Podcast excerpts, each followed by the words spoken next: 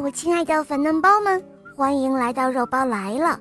今天的故事啊，是一位小朋友点播的，他叫郭阡陌。我们来听听他的声音吧。肉包姐姐你好，我叫郭阡陌，我今年五岁了，我来自河南，我喜欢《小肉包童话恶魔岛狮王复仇记》，也喜欢《宝宝森林记》。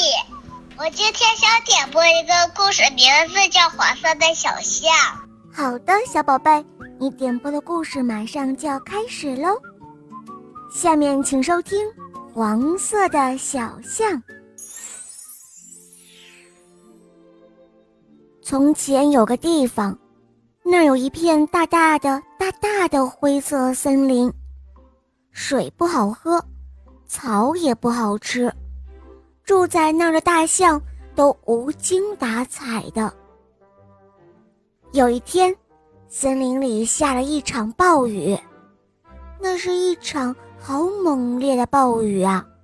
大象们在森林里逃来逃去。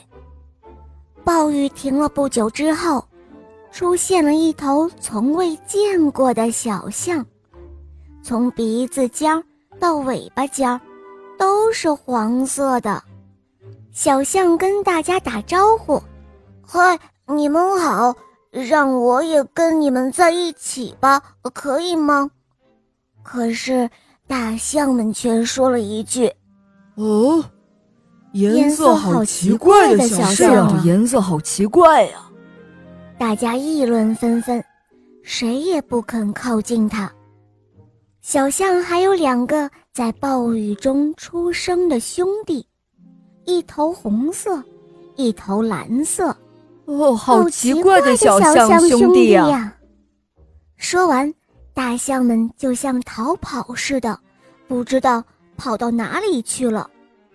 太阳落山了，周围渐渐的黑了下来，小象们不知道该怎么办才好。